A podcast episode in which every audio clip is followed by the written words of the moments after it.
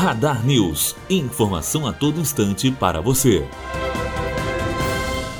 A Justiça determinou a transferência de Orlando de Oliveira, miliciano acusado de ter envolvimento na morte de Marielle Franco, para um presídio federal de segurança máxima. O pedido de transferência veio do Ministério Público. Orlando foi acusado por uma testemunha de ser o mandante do assassinato de Marielle Franco, morta no dia 14 de março, no Rio.